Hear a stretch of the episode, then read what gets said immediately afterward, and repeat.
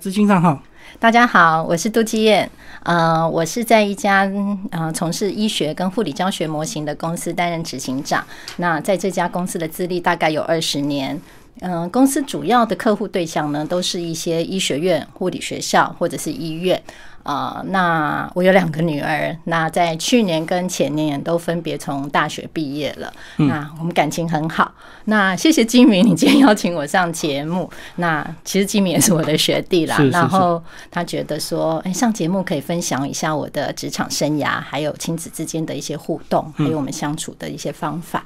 那我觉得很有意义。那我也希望透过今天的节目，我自己或者是听众都能够有获得。谢谢。执行长其实就是我专科的一个。学姐了啊，那我们都叫燕燕，那我们在节目中就叫燕燕哈。好，好，燕燕跟我们分享一下，先从家庭开始分享好不好？好，你过去的家庭环境。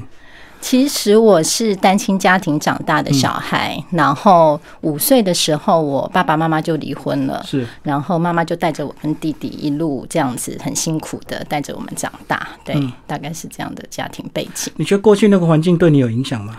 当然有，因为其实嗯。母亲一个人带我们成长，那其实我可以从她身上看到很多那种坚毅的个性。那你说这个影响是好或不好，其实都有。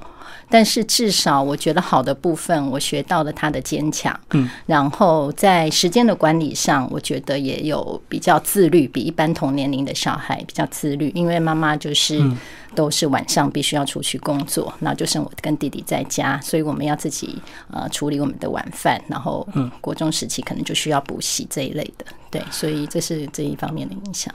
对，你在学业上会不会影响？因为单亲的这样环境一定呃会比较辛苦一点，然后你会在学业上特别的要求，或者是呃更想出人头地吗？你觉得？学业上的要求，其实我妈妈对我们学业上的要求还好，对于品格的要求会比较高。嗯，那我对我自己的话，当然，其实以我的个性来讲，也没有这么追求一个极致啦。但是我会希望至少能够在水准以上。那对于我有兴趣的科目的话，我才会多花一点心力跟时间。这样，嗯，对。那经济上的压力还好，因为其实我妈妈没有给我们什么经济上的压力。对，嗯嗯。所以至少在学生时代，你还是蛮自由，就对。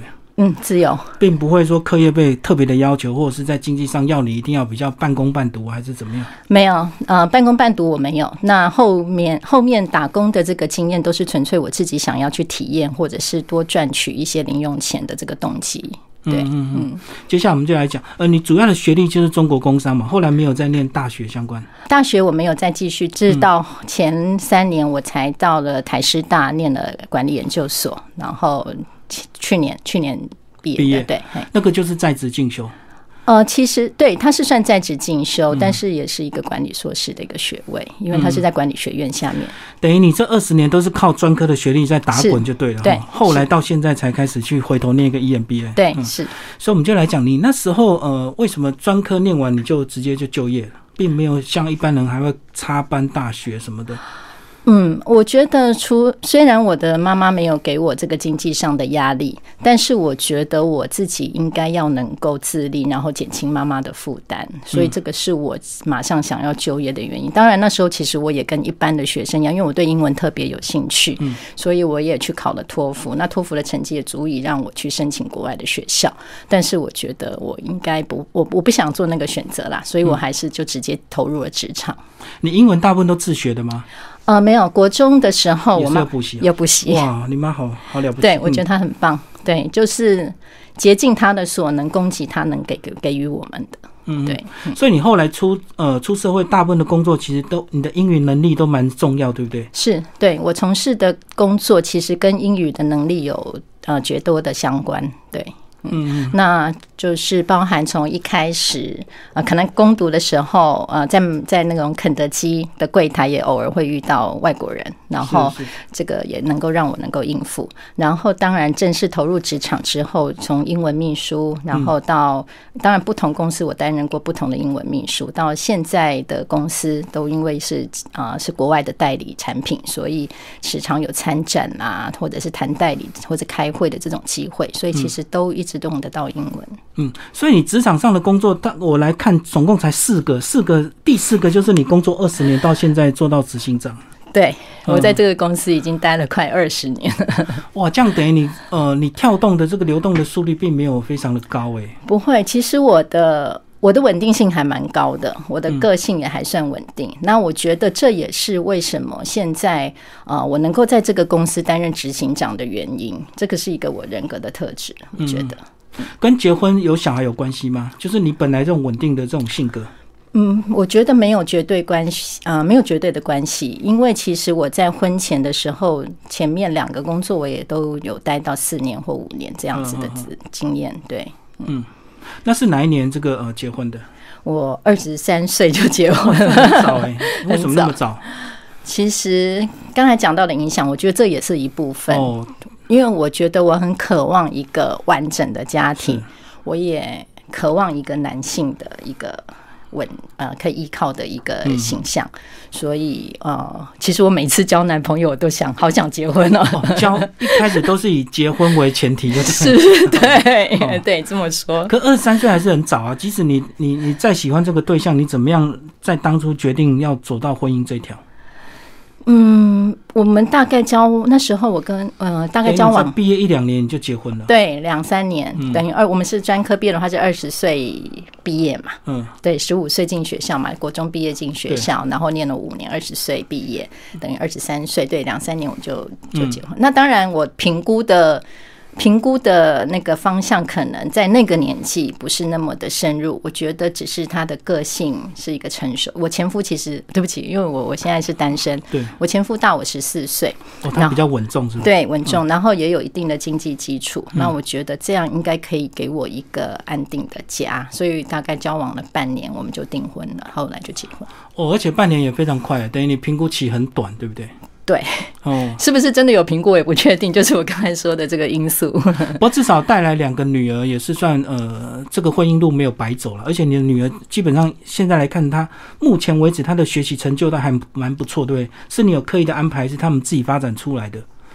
呃，我不会刻意安排，但是在学习的路上，我会去引导他们或跟他们沟通一些观念。那刚才我有提到，其实我现在是单身，所以我之前是其实是在他们呃国小三年级的时候，我就跟我前夫分开了，然后到六年级的时候正式离婚。所以其实他们在学习的道路上面，我真正就是我陪伴在他们的身边的时间，可能没有办法像一般的妈妈这样子，不是全职妈妈，不是全职。但是只要他们有碰到一个人生比较重要的阶段，或者是在学习上面有什么样子需要抉择的时候，我都会给他们意见或引导他们。你那时候一开始决定要离婚，你怎么跟两个小孩谈？等于他们才国小阶段嘛，对不对？对，嗯，呃。其实那时候还懵懵懂懂的啦，哈，一直因为我们一开始分居，那时候他们才国小三年级。是。那因为其实分开的时候也不是太过愉快或平和，所以一定有一些争执的过程。嗯，对，所以前夫也没有说让我可以很规律的去探望小孩，所以我会。利用呃他们午休的时间，我跟老师说，让我去跟小孩碰个面，然后跟他们一起吃午饭。其实这个，因为他们都要在教室里面吃饭嘛，所以借由那个时间，我可以跟他们聊一聊。就利用中午的一小时。对，然后到比较大的时候，就是我们正式离婚的时候，我有跟他们讲，是想跟我在一起，还是跟爸爸在一起。嗯，那其实小孩也不知道怎么做抉择。我说没关系，那应该是你们想待在现在的这个环境，就是学习环境至少不会做一些变迁。嗯然后我自己也评估啦，因为其实我前夫的家庭他是有婆婆。然后我一个小姑也未婚，可能有家庭资源就对，对，所以这个家庭资源的这个 support 会比我一个人单身来的好，所以我就让他们留在原原来的家庭。嗯嗯嗯，哇，对你来讲是很难熬哎，因为你是呃妈妈的角色，两个又是女儿，一般很多妈妈想破头都会一定要抢抢到这个女儿的这个监护权呢。你却能够这么理性的去评估说，哎，怎么样对他们是比较好的一个环境下。我一直其实我不晓得理性是我的优点还是缺点，所以我会站在一个比较客观的立场去想。是，即便其实因为我跟我前夫的原来的问题，当然很大一部分也是婆媳的问题。嗯，但是我觉得我的理性也是让小孩子比较平衡的一个健康的成长，因为我从来不说别人，呃，就是我。婆婆的任何事情。我只每一次她都会有疑问来问我说：“哎，阿妈说你怎么样？”我说：“那你一些疑问来问，对，那你不会回头去批评就对，不会，我只说那你想想嘞，那妈妈做了什么？有这样吗？那你再想一想。”对，嘿，我都给他们一个思考的空间，我不会直接说对跟错。那后来他们这个慢慢比较长大，他们在求学的过程怎么去跟你互动？包括他们大学要选系的时候，你有参与一些意见吗？因为你本身英文很好，他们两个英文也很好。其实会有这个，其实他们就会来问我，因为平时平时都有在保持互动嘛。那所以像老大他在念要准备考大学的时候，其实那时候是繁星啦哈。现在他们都已经改成这种推甄计划。他在选系选校的时候，他就会来问我的意见。那那时候我就会跟他分析说，哎，你念，比如说他那时候有也有分数可以到达念世新的这个相关的新闻相关科系，然后再来就是名传的这个英文系。那我分析给他听，可能将来职场的生涯会。是怎么样？是不是你喜欢的样貌？然后最后他自己就选择了这个名传的英文系，因为他自己语文方面也很有天分。嗯，那像小的的呃老二的话，问题就比较大一点。其实他呃学习的成绩并不是很好，但是因为他们两个从小都学舞蹈。那其实中间在国中的时候，即便每天他们都要去补习，或者是学校有课业，还是持续这个舞蹈的这个学习。那刚才讲到呃小的他课业上表现可能比较没这么好，但是他在中途国中的时候也曾经想要中断这个舞蹈的学习。那那时候我就有跟他讲，我说你要不要想想看，其实你课业上一直表现不好，他也会没有成就感。可是他在舞蹈方方面，他就可以有很好的成绩。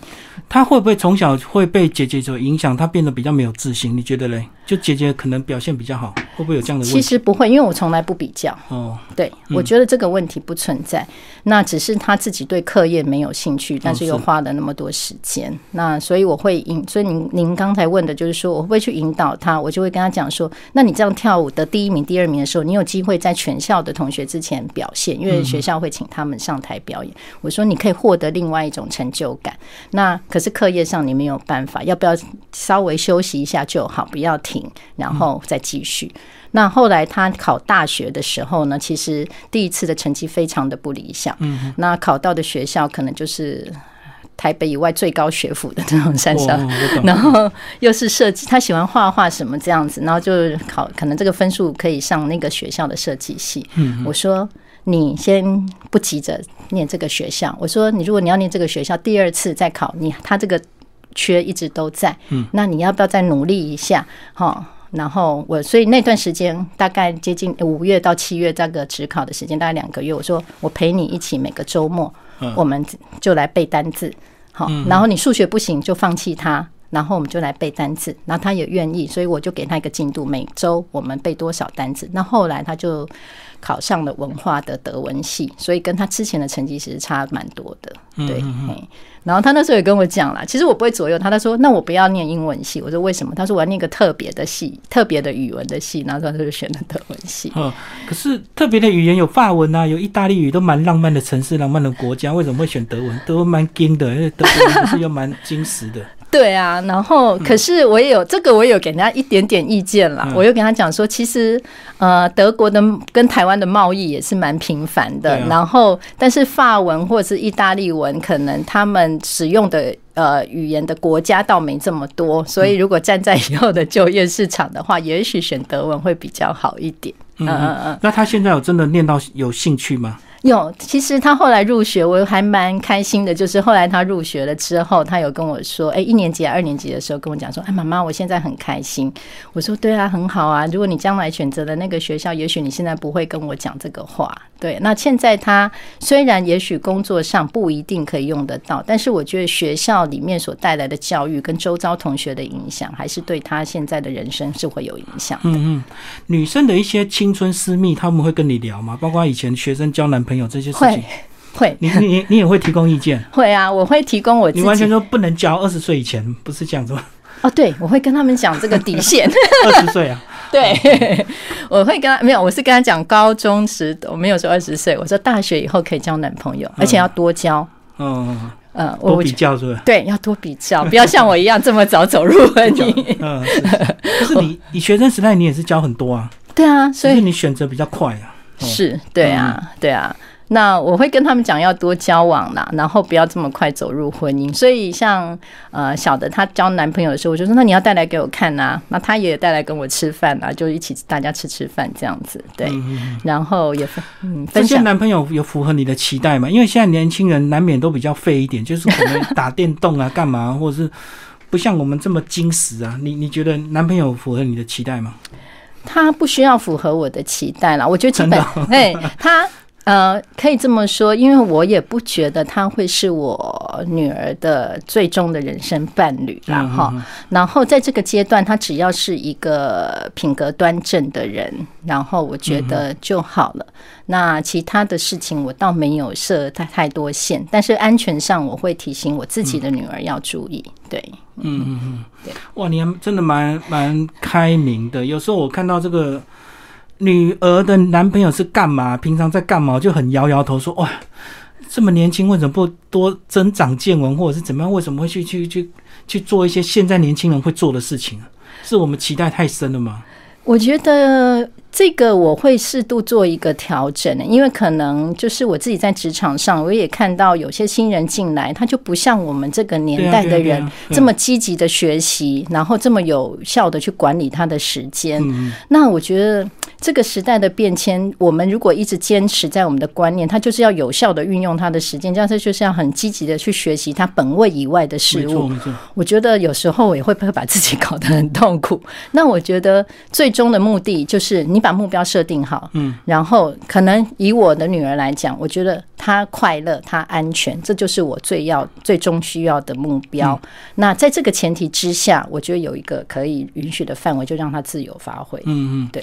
好，接下来我们来讲你的职场。你职场上一路的这个成长到今天，都是职场上很努力，还是你有额外再去做一些学习？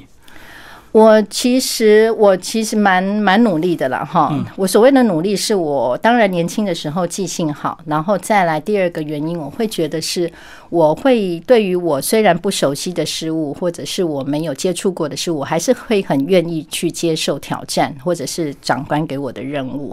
那在这个前提之下，如果我接到了这样的任务的话，我就会去。尽量去收集一些资讯，或是花时间把它记下来。嗯嗯，举例像说那时候呃毕业之后，第二个工作我是到 ICI 防水涂料在台湾的一个代理商那边工作。那其实跟我所学习的领域，除了语文有运用到之外，其他的专业是我没有学习过的。嗯那那个工作的时候，呃，像有时候会有设计师啦，或者是一些专业的人需要讨论这些防水材料，或者是一些产品的资讯，我都那个时候我就可以偶尔代替老板做一些这个方面的处理。那就要去学习防水相关的专有名词，就对，对不是只有英文绘画而已、啊。当然，然后我也会把一些数据给背下来，就是它的一些防水性、它的抗压性这一类，我会试着把它背下来。对，然后就可以在我跟对方沟通的时候运用得到。你过去这些职场的替换都是你自己呃去找的，还是说透过一些机缘，或者是透过一些人头公司这样去找的？都是我自己找的。嗯，对。那你怎么来评断一个公司做到差不多该该换的这样子，一直到最后你才稳定下来？呃，其实呃，刚才讲到的那个防水公司，后来就是你也待五年，也蛮长的。对对嗯对，然后是后来是因为那个换工作是因为结婚，嗯然后有后来有小孩，所以我想换一个离家比较近的工作哈，纯粹这个原因比较单纯。那后来到三十岁那一年再换到现在这个公司，我的评估是，首先当然那个公司的规模也蛮小的，因为是一个家庭公司哈，但但是离家近，再来就是最主要是老板的个性其实比较阴晴不缺啦哈，所以这脾气第三个工作，对不对？呃，对，第三个工作，那所以我觉得三十岁是一个门槛。我如果再再继续待下去的话，我可能转职的几率会变少。我懂。然后小孩那时候也上幼稚园了，所以我想找一个比较呃有规模一点的，然后再来就是呃比较有制度的公司。哦，等于他上幼稚园，你就比较心思就不用花这么多，就对了。是白天有人学校帮你顾了嘛。对啊，对啊，对啊。嗯，所以你就可以开始回头探索自己的一个发展。对对，我就可以比较去检视我自己在职场上面，我想获得什么样子的成就感。然后，因为我刚刚有提到老板的脾气的问题，所以可能在那个时候有一些自尊心或者是一些工作上面也会有蛮多的不愉快。对，嗯，这个工作为什么能够做二十年？你那时候一进去也是英语相关的秘书吗？对，就是在国外部担任一个秘书，然后要跑国外客户吗？呃，我们是代理商，我们是对要要出国，就是我们去国外可能去看展览、参展呃看展览，然后寻找一些新产品代理进来台湾，然后卖给这些医学院。那个是你的工作吗？是，呃，在国外部秘书的时候，就是要找去看展览。然后到后来，其实就是因为呃，我们业务部的一个经理他移民美国，然后老板的年纪也不是比较大，而是在社会上他所打拼的年限比较久，所以他有点想办退休了。那这样的一个机缘，他就问我说，愿不愿意做业务相关的工作？那我觉得对我来讲是一个挑战，没有错。但是我觉得也是增加我自己一个收入的一个机会，因为行政内勤的工作毕竟是一个比较。稳定收入的方式嘛，业务就既然有一些奖金嘛，对对。哦，所以你就从英文秘书跳到呃业务部就对，对对，然后跳到业务部之后，我想嗯，后来老板也有看到我一个一些人格上面特质，就是比较稳定，然后再来，其实我这个人蛮理性，而且我没有什么太大的私心了，就是在公务上面来说，那所以他后来就。啊，把一些管理的工作也交给我，然后一直到现在，就等于说，呃，他越来越信任你，就对。是啊，我觉得主持人讲到信任两个字，我觉得很重要。其实有时候信任的累积不是不是光靠嘴巴说，就像有时候我们的同事会跟我讲说，哎，那个老师或是哪个客户，他就是不相信我说的话。好，那我觉得信任这两个字其实是靠时间的累积，嗯，别人都在观察你的所有的行为，跟你这一段时间来的表现，所以我觉得信任其实是要靠时间累积出来。对，不是靠你嘴巴讲，他就一定要信任你，一定是你的长时间表现出来的一些行为。对对对，所以我觉得现在的年轻人有时候他们都太速成了，或者是说我现在的表现，你拿出来的表现就希望对方能够相信，这个其实放在哪一个方面都其实都是不可行了，应该说是不可行，因为信任的这个基础，它其实是很要需过经过一个时间的累积才能够达成的啦。对，嗯嗯。我知道现在可能大家都比较想要快速得到一些掌声，对不对？就好像你 FB po 文一样，你今天吃了一个美食 po 出来，如果没有人按赞，没有人说你好棒的话，你就会很失落，你就觉得说啊，我今天花这么多钱吃这么高级的料理，为什么没有人来赞美我？这样，你就会 对啊。可是我觉得他们有时候看到对方的这个成就，或者是看到人家获得的赞美，其实他没有往后一步去思考他这些是怎么获得的。嗯，就像我现在可能有，我还是会有负责一两个 key，呃，比较主要的这个客户，然后亲自负责。对我亲自负责，当然就是比比较重要客户。当然，那有时候他们可能看到我做这种很集中的案件，可能一个案子就几百万、上千万，就吃味。呃，其实我刚开始的时候他们会这样，因为其实我做这个管理职的时候，很多同事有几个同事都比我还资深，但是老板选择了我。其实那段我经历了一段这种时期啦，对，对。那可是我觉得这个。我会有这样的机会降临在我的身上，都是因为我跟客户当中的互动去累积出来的，包含我能够提供给客户什么样的有用资讯，而不是只是来销售产品。因为呃，举例来讲，老师的世界或者他的工作环境都是一个比较封闭的环境嘛，可能都是在职场，都是在学校，那个性上也比较单纯，可能也不一定知道别的学校发生什么事情，或者是呃社会上有什么样子的一个行为的变动。但但是我可以把把这个资讯带给我的客户，我们就有互动。对我去的身份不是只为了销售产品而已，而是我们都能够有一个互惠，彼此加分。那我觉得这个都是一个信任的累积，他就会觉得你这个人，哎，不不光只是来卖我产品，同样在后续的交易行为来讲，我也可以很顺利的把它完成，然后做到我说出去的话。我觉得这个都很重要，都是要时间去培养，并不是呃你嘴巴讲的一大套，人家就一定要选择信任。这样子是啊，是啊，对啊。有些人走的路，他是一直不停的跳槽，去累积资历、累积着年资，然后累积一些丰富的工作经验。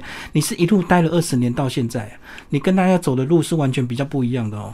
对，嗯，可能我我觉得啦，当然滚石不生胎，但是有的人也会觉得说，这样子一直换职场，可能会累积一些呃不同的人脉，或者是在薪水上面会有一些加分。对，但是我觉得在同一个公司，如果你能够表现的好的话，也不见得不会获得这样的机会。其实都要看个人他自己愿不愿意走出舒适圈，然后再来呢，你在工作上的表现，当然如果老板看得到，他也是会给你一个大幅度的。一个福利，或者是说薪水上面的增加，对，嗯，对啊你这样讲是一一一遇到好老板，可是现在很多年轻人就批评一些惯老板或坏老板，他觉得他的努力老板都看不到，或者是他会先入为主的观念，认为老板就是为要压榨员工的，然后自然就会产生一些对立状态。是，我觉得这里面有存在两个问题，就是老板有没有看到你很努力。我觉得，当然，现在如果以一个社会上面的一个学历门槛来讲，大家都要大学毕业，其实不难。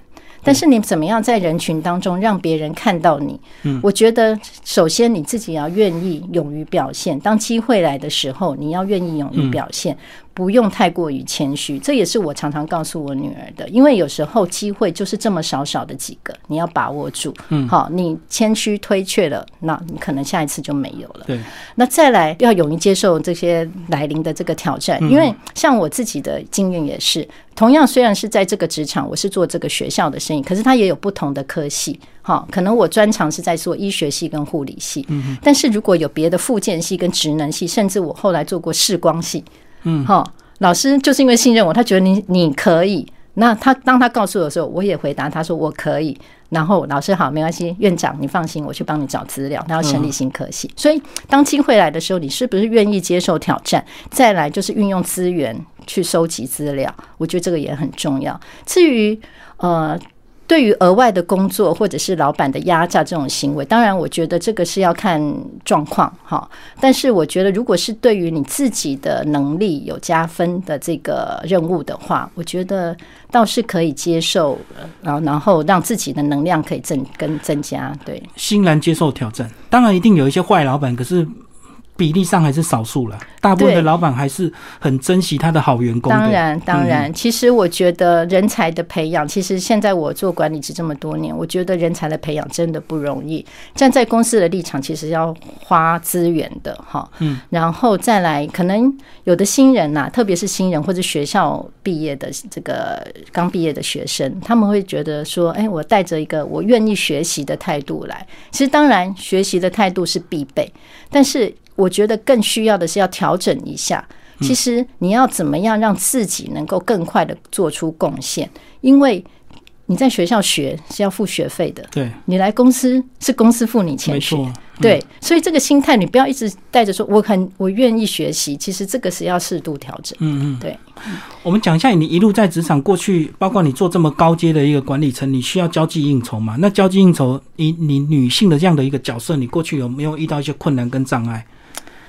呃。以前的职场，呃，难免需要，但是我觉得其实就是把自己的尺度把握好就好了。那现在的职场也是偶尔需要，但是因为我所对应的客户基本上素质比较高一点，就不一样，不是一开始的业务就对。对对，那可能都是一些学校的校长、院长，或者甚至私立学校的董事长这一类的。当然也是会有这这一类的应酬文化，但是我觉得在女性的角度上来讲，我觉得你的行为举止如果表表现出来是有一个分寸的话，其实对方对你的反应也不会太过超过了。哦，我懂，因为有时候女性遇到这个交际应酬，她尺度如果不好拿捏，或者是说她完全都没有任何跟客人这个应酬的空间的话，有时候也会有一些障碍，对不对？那到底怎么拿捏非常麻烦。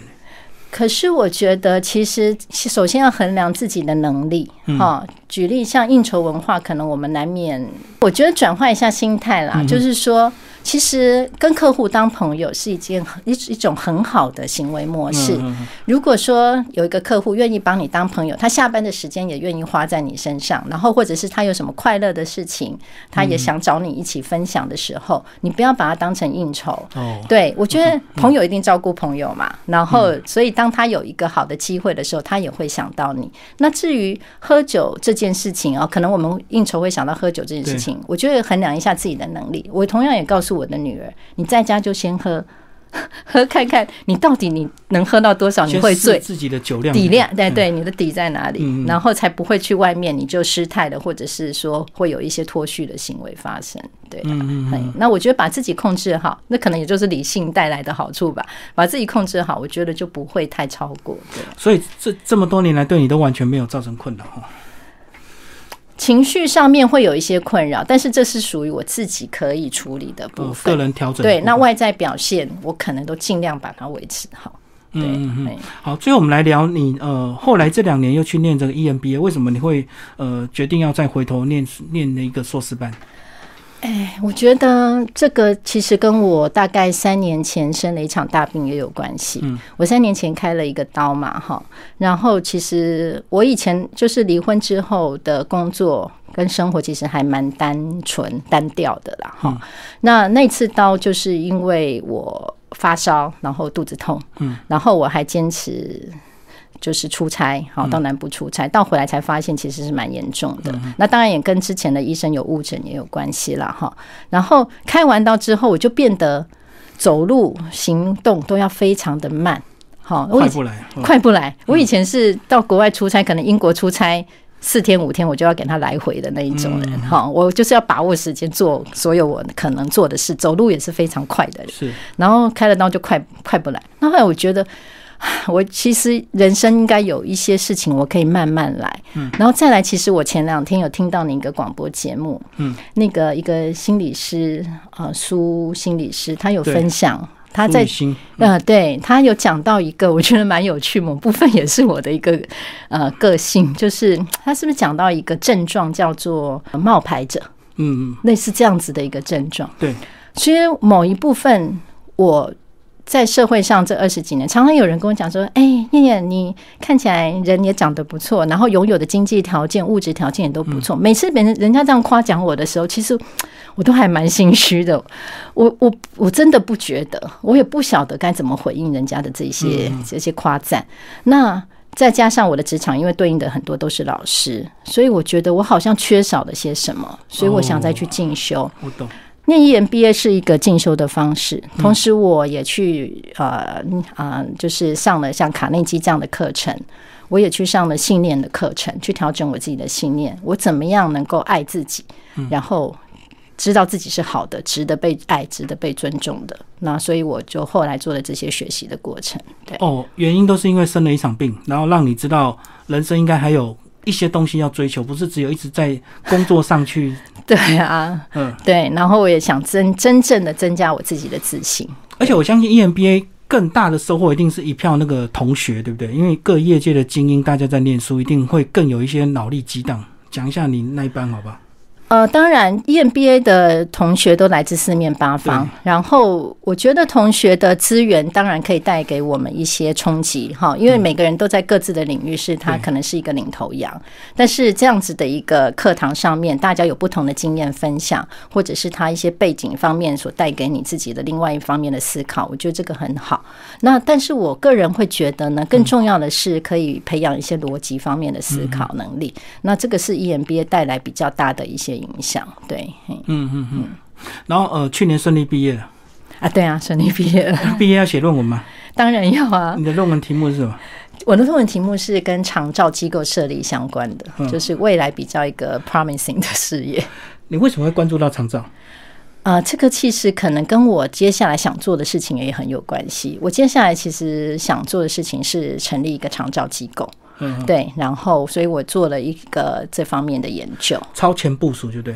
对啊，可是因为是因为家人有关系吗？所以你去关注到长照议题，还是看到社会现象？最主要是社会现象，还有一个经济面的一个需求。当然，因为毕竟如果我从这个职场想要再有别的发展的话，我觉得可能自己创业会是一个比较好的一个选择。然后，因为老年人口其实在二零二五年就会占我们全国的比例在百分之二十到二十五左右，所以这个需求面其实是非常的大的啦。嘿，然后社会结构的改变这些等等。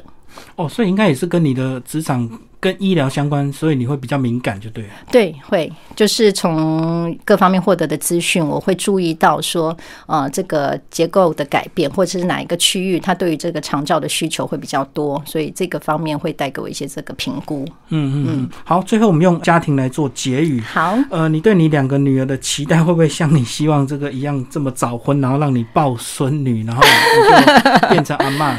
当然不会，我不会不会这样子想。我不想那么快升级，但是我一直都告诉我女儿，就是说不要太早结婚，多交男朋友，然后多评估，就算你跌倒受伤都没有关系。所以我女儿之前失恋也会来找我哭哭啼啼的，我说没有关系，然后就是多交多比较，晚一点学习。那我期待他们呢，其实最重要的要先要爱自己，嗯，那他们也都学到了。哎，真的，女生如果你不爱自己，男生就不会珍惜你。是很多男生真的是哦，真的是你哭哭啼啼，他越不理你。如果你表现的很坚强，男男生反而会觉得说：“诶，我跟你分手好像错了。”你怎么原来你这么棒，这么独立，我都不知道。我以前以为你会一直黏着我这样子。是，而且你真的爱自己，你所散发出来的讯息，跟你身脸上的光彩都会是不一样的。就跟我们现场的光一样，散发出你的爱自己的一个气息。当然，然后而且很多人常会讲说：“哎，我希望以后将来跟你有多好的未来，或者是。”不管是你的人生、爱情，或者是你的工作，我都期待后以后会怎么样。先不要期待以后，现在你活在当下，你让自己能够发光发亮。你跟那个人相处的是快乐的，他看到你都是漂亮的，然后开心的，其实你们就会有很好的未来。所以我觉得爱自己。真的很重要，所以我期待我女儿能够爱自己，然后呢，自己可以去追求自己更好的人生，走她自己的路，不要急着像你二十三岁走入 婚姻就对了。是啊，对。好，谢谢我们的呃杜继燕燕燕为大家介绍她的职场生涯，谢谢，谢谢金明，谢谢。